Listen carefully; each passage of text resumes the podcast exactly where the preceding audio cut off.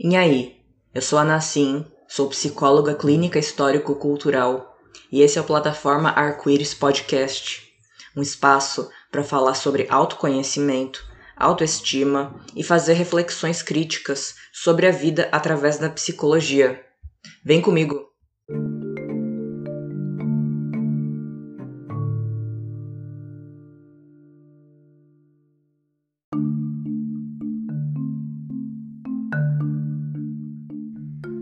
E aí, tudo bom? Bora começar mais um episódio do plataforma Arco-Íris Podcast. E no episódio de hoje seguimos com o nosso queridíssimo quadro Mentiras sobre o neoliberalismo que fazem você sofrer. E o tema de hoje é a ameaça do comunismo. A gente está vivendo aí um mês que está sendo bastante desgastante para a nossa classe trabalhadora, com medo do que vai ser do nosso futuro, e isso, querendo ou não, é, atravessa a nossa saúde mental, não é mesmo? Cabe sim a gente pensar no jeito que a gente olha para a sociedade, o jeito que a gente se implica com ela e como ela se implica na nossa Constituição, para a gente poder melhor pensar não só no fazer da psicologia, mas também no nosso dia a dia, na nossa qualidade de vida, que é atravessado por vários elementos que dizem sim respeito à política. A psicologia, independente da área de atuação que ela tenha, pode ser na clínica, pode ser no esporte, pode ser é, organizacionalmente, na escola, ela, mesmo tendo por vezes uma atuação voltada para um sujeito, nunca deixa de ser social, principalmente quando a gente está aqui falando do nosso aporte teórico, que é a psicologia histórico-cultural. Afinal, nela a gente se ampara na ontologia marxiana, na concepção de ser postulada por Marx e por Engels, em que a nossa natureza humana, a nossa constituição como seres sociais, inseridos no bojo de uma cultura, é o que determina a nossa constituição. Somos seres sociais. Entender a nossa natureza social e a relação entre indivíduo e sociedade é algo que está altamente relacionado com o jeito da gente olhar o movimento das coisas na vida.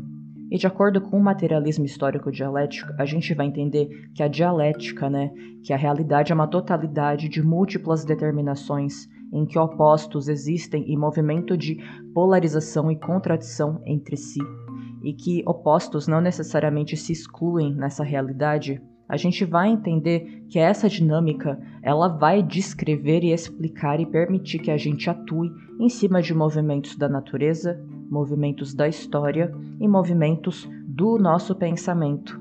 É a partir da integração da reprodução materialista histórica dialética da realidade objetiva que a gente vive que vai se tornar possível a gente desenvolver o pensamento abstrato Consequentemente, a gente tem uma noção elaborada do tempo, noção de onde viemos, onde estamos e para onde podemos ir.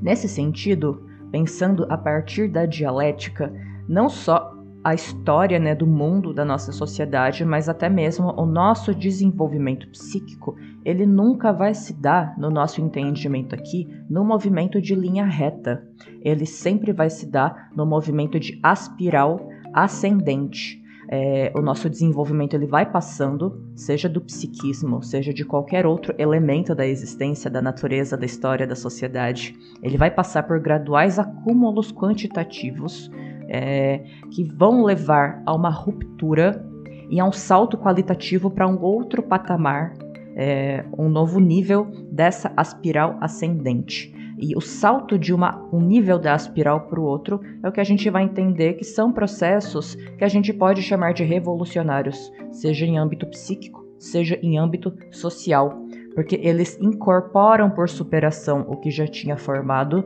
não negam o que já se tinha de construído na sociedade, mas incorporam e superam em direção a novas estruturas. Bom, entendendo dessa forma, a gente pode pensar que quando a gente vai conversar de qualquer coisa da vida, dá trabalho, porque a gente tem que mobilizar à medida que a gente trata de assuntos da nossa vida, como por exemplo eleições, a gente está mobilizando a formação do nosso pensamento. A gente está mobilizando o processo de desenvolvimento do nosso pensamento abstrato. Então, isso vai muito para a gente pensar até que ponto muitas vezes a gente sim fica com medo, fica desapontado com posicionamentos que são antidemocráticos, que representam ameaça para a grande maioria das pessoas no nosso país, e até que ponto é uma frustração de esperar que uma pessoa em uma sentada, em uma conversa, mude de ideia quando isso não é uma questão de absorver. A pessoa não aprende a leitura da realidade por osmose, mas sim por esses movimentos de aspiral ascendente do desenvolvimento humano. A gente, em se integrar na realidade, entender como que funciona a realidade, é necessariamente a gente ter uma leitura histórica, não só da nossa história de vida pessoal, mas como da história do mundo. E isso não é uma coisa espontânea de se fazer. A gente se entender como uma parte do todo, mas que jamais é fragmentada desse todo, é algo que demanda trabalho, demanda muito desenvolvimento psíquico a gente entende que integrar a realidade que a gente vive é necessariamente um movimento afetivo e cognitivo. A gente, sim, precisa fazer elucubrações racionais de entender a lógica ou a falta de lógica de certos movimentos em detrimento de outros, mas é óbvio que esse movimento de elaboração da realidade não vai estar isento de tonicidade afetiva. E é aí que vai um ponto para nós pensarmos aqui sobre o sentimento de ódio. A gente vive numa sociedade em que ou o direito de sentir ódio é, para uma pessoa explorada e oprimida é tomado como errado, vai sendo levado para um lugar de culpa, de imoralidade, ou em contrapartida o ódio ele é fomentado no nosso atual cenário, né? E não é qualquer tipo de ódio, mas é o ódio contra minorias, é o ódio contra pessoas vulneráveis. O nosso papel nunca é defender ou repudiar o ódio pelo ódio. Entendemos na psicologia histórico-cultural que os sentimentos, eles são conceitos. Então a gente deve extrair o significado que tem por trás das nossas afecções, por trás daquilo que nos toca, por trás daquilo que nos afeta. Até que ponto esse ódio representa uma possibilidade de violação ou um medo é, do violador, que coloca pessoas em situação de injustiça e de impotência. Em todos os casos, cabe a gente fazer o movimento de entender o que, que significa o ódio dentro da espiral ascendente do nosso desenvolvimento. Qual o significado e qual o papel desse ódio na nossa dinâmica e como aprofundar o entendimento desse ódio para além de uma lógica em si mesmada, uma lógica que fica muito focada é, no eu em detrimento da realidade, em detrimento do social, e não o social em que o indivíduo faça parte. E aí, nessas tantas, a ideia é que até o final do episódio a gente consiga explorar um pouco mais a ideia de você ter ódio daquele seu tio bolsominion. Não é um lugar nosso aqui de julgar e de desmerecer os seus sentimentos é, quem sou eu, né, na fila do pão para fazer esse tipo de coisa, né? Mas a ideia é a gente pensar o que, que significa esse ódio em direção a qual pessoa específica. Estamos sentindo ódio contra quem de fato é nosso maior inimigo, contra quem de fato se beneficia de um projeto que é contra o povo ou não.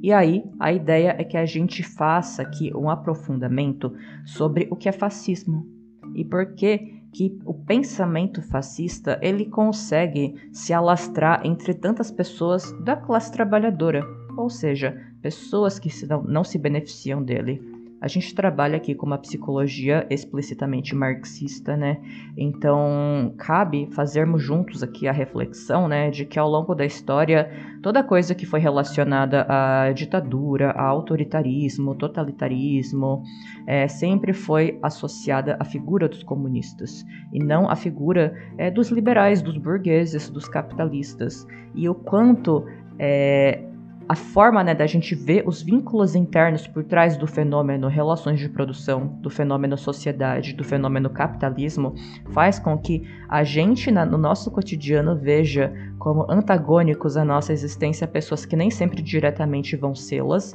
bem como é, cultuar e enaltecer não necessariamente as pessoas que propõem um projeto de vida, um projeto de sociedade que de fato faça sentido para a sociedade que a gente vive.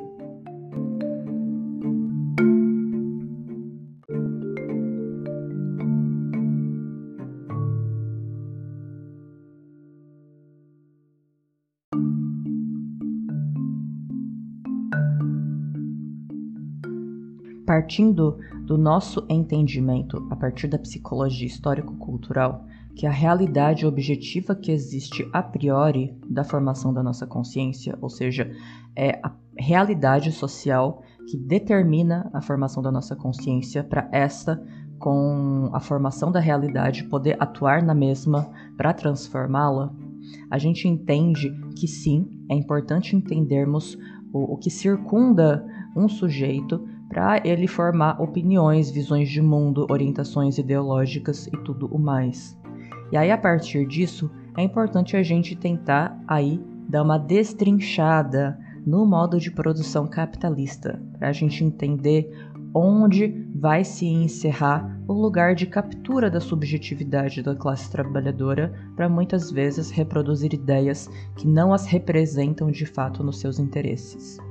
A gente entende que os principais meios na nossa sociedade de acesso à informação, as mídias de modo geral, é, o acesso ao estudo e tudo mais, eles não são neutros e mais do que isso, nessa sociedade eles têm o papel de mercadoria, ou seja, são é, recursos que passam por processos de produção, que necessariamente exploram quem produz essas coisas, quem é, é o trabalhador que está por trás do produzir notícias, produzir jornais, produzir rádios e tudo mais que seja meio de comunicação e informação recebe menos do que de fato produz por conta da burguesia extrair a mais-valia do trabalhador e da trabalhadora.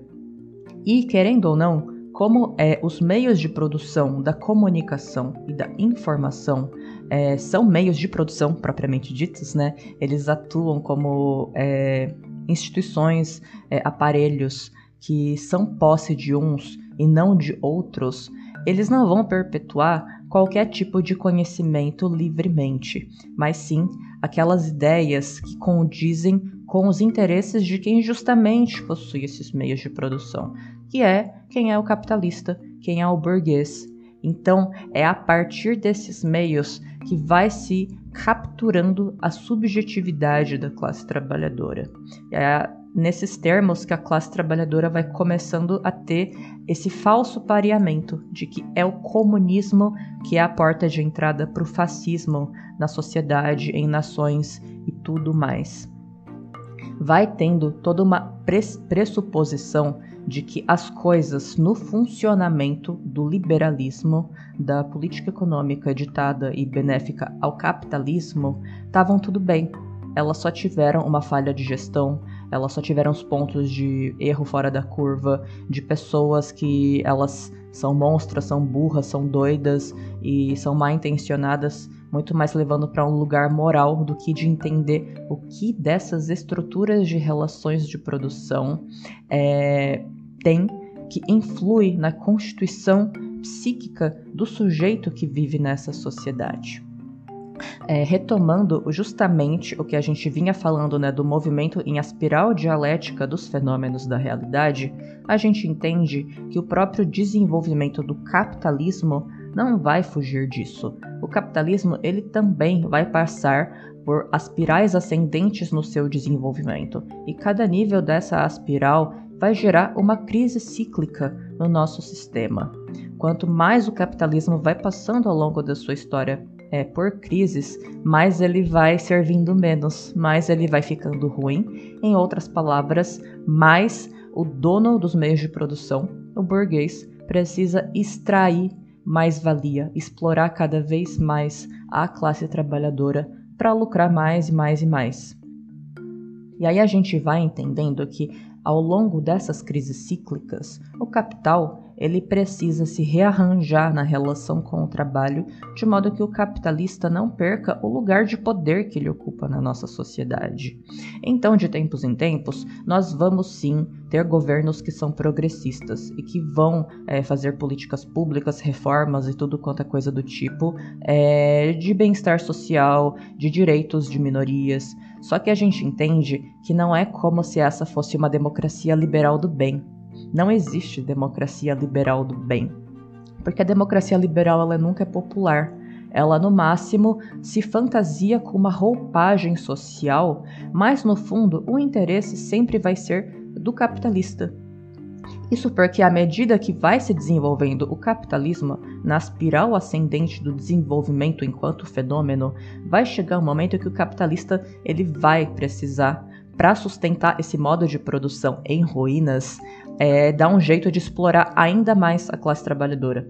Corta direitos trabalhistas, corta políticas sociais, vai cortando direito de livre expressão é, e tudo mais. E aí é nesse ponto que a gente vai vendo que, na verdade, nunca foi historicamente do comunismo que se desdobrou o autoritarismo e é, o fascismo, mas sim do liberalismo, porque quando chega o ponto, nas crises cíclicas do capitalismo, em que não é tão interessante mais é, dar políticas sociais, dar direitos é, dessa é, democracia liberal, vai ser interessante para o liberal se unir ao fascista. O fascismo ele é a face é, mais, mais entumecida do liberalismo e do capitalismo. Ele vai precisar uma hora ir para esse polo justamente para que o capitalismo não ruine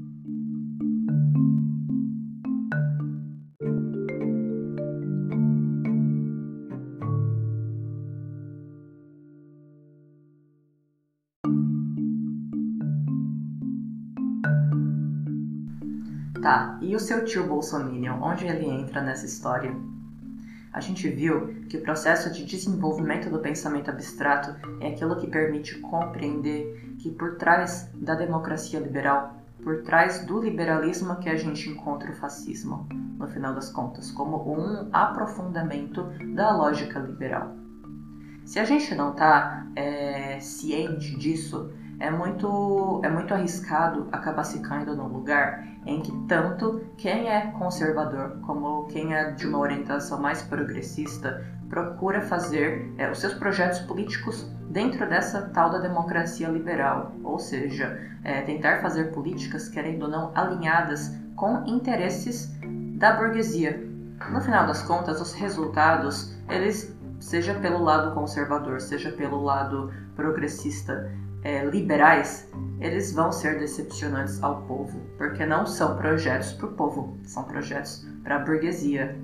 A gente vê que o povo vai sair desse processo decepcionado, desiludido, com falta de convicção revolucionária na própria classe. E nesse meio tempo, não basta retrocessos né, de alguma forma de trabalhar, trabalhar, trabalhar e nunca ter uma vida boa. A gente vê que a classe trabalhadora vai passando por um processo de despolitização em outras palavras, politizar-se dentro dos limites do que os meios de comunicação e informação da democracia liberal permitem, que é não ter consciência de classe, mas de alguma forma seguir com as convicções de que se você trabalhar muito você chega lá, que você tem que ser um trabalhador polivalente, que tem que se adaptar a mudanças, que a culpa sempre vai ser sua, que se um dia alguém vendeu balinha na rua e ficou milionário, você também pode ser essa pessoa e tudo mais. E a gente sabe que isso não é uma possibilidade, isso é um ponto fora da curva, uma exceção à regra e que é uma falsa promessa. Falando em falsas promessas, a gente vai vendo que é nessas tantas que o fascismo ele vai se aguçando na nossa realidade. O fascismo ele vai fazendo um patchwork de promessas de não ser nem o lado progressista, nem o lado liberal. E aí a gente vai vendo todo um conjunto de promessas que tocam nas dores da classe trabalhadora. O famoso vamos acabar com a corrupção aí e não sei o que, e vocês sabem. Só que no final das contas, vai se vendo para a classe trabalhadora que essa alternativa, que é uma suposta promessa, ela não vai cumprir aquilo que ela promete. Porque no final das contas, o fascismo ele não entra como uma forma de mudar a estrutura da sociedade que justamente produz a exploração e o nosso sofrimento, consequentemente. No final das contas, ela só aprofunda aquilo que já estava posto. Quando a gente faz, a partir dessa lógica liberal, uma leitura da realidade que se mantém na aparência e não penetra as intervinculações dos fenômenos da nossa realidade para penetrar e compreender suas contradições, a gente pode ver que, como desdobramento, a gente tem um sujeito cujas orientações, né, necessidades e motivos das suas atividades no mundo passam muito mais a ser orientada por necessidades imediatistas e necessidades individualistas, e muito menos societárias. No final das contas, a gente pode entender com isso tudo que o fascismo ele não é uma coisa que se cerceia só ao âmbito militar e econômico. O fascismo ele vai construindo uma cultura própria, uma cultura no entretenimento, na religião, enfim, uma ideologia própria. Em suma, o que a gente vê é que com o aprofundamento do liberalismo em direção ao fascismo, vão sendo feitas promessas de como lidar com as consequências do capitalismo usando o próprio capitalismo. É, a Clara Zetkin ela vai apontando, né, na época do contexto do fascismo na Itália, que o Mussolini ele ia fazendo uma série de promessas, né, é, o sufrágio universal para as mulheres votarem, é, acabar com a alta taxação de impostos que sobrecaía na classe trabalhadora, o direito de organização né, da classe trabalhadora nos seus sindicatos, a estatização né, de várias empresas, e no final nada disso aconteceu. Conseguiu usar essas pautas de dores para sensibilizar a classe trabalhadora, mas ao mesmo tempo, como o liberalismo ele já foi no seu processo despolitizador,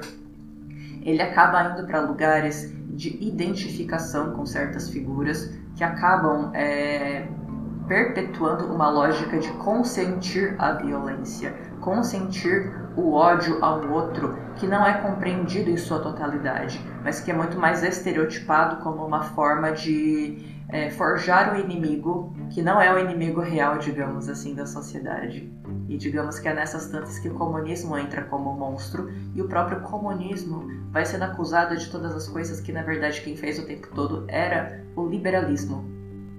se estamos falando de pessoas que estão numa situação de desapontamento, de dor, de decepção,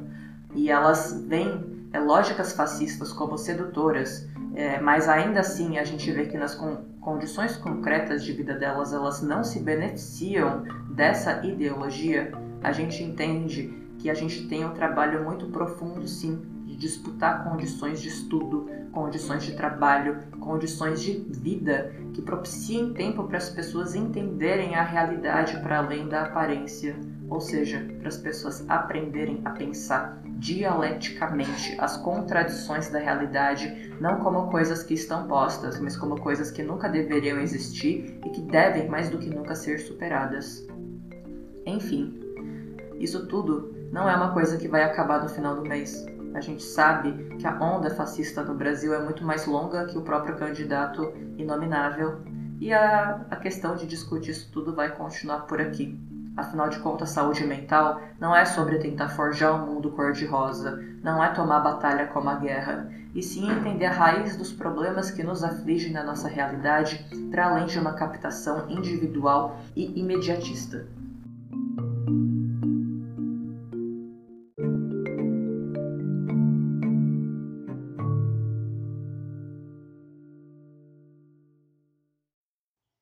Chegamos ao fim de mais um episódio. A você que me acompanhou até aqui, vai o meu muito obrigada. Caso tenha sugestões e queira conversar comigo, me procure no Instagram, arroba plataforma arco-íris.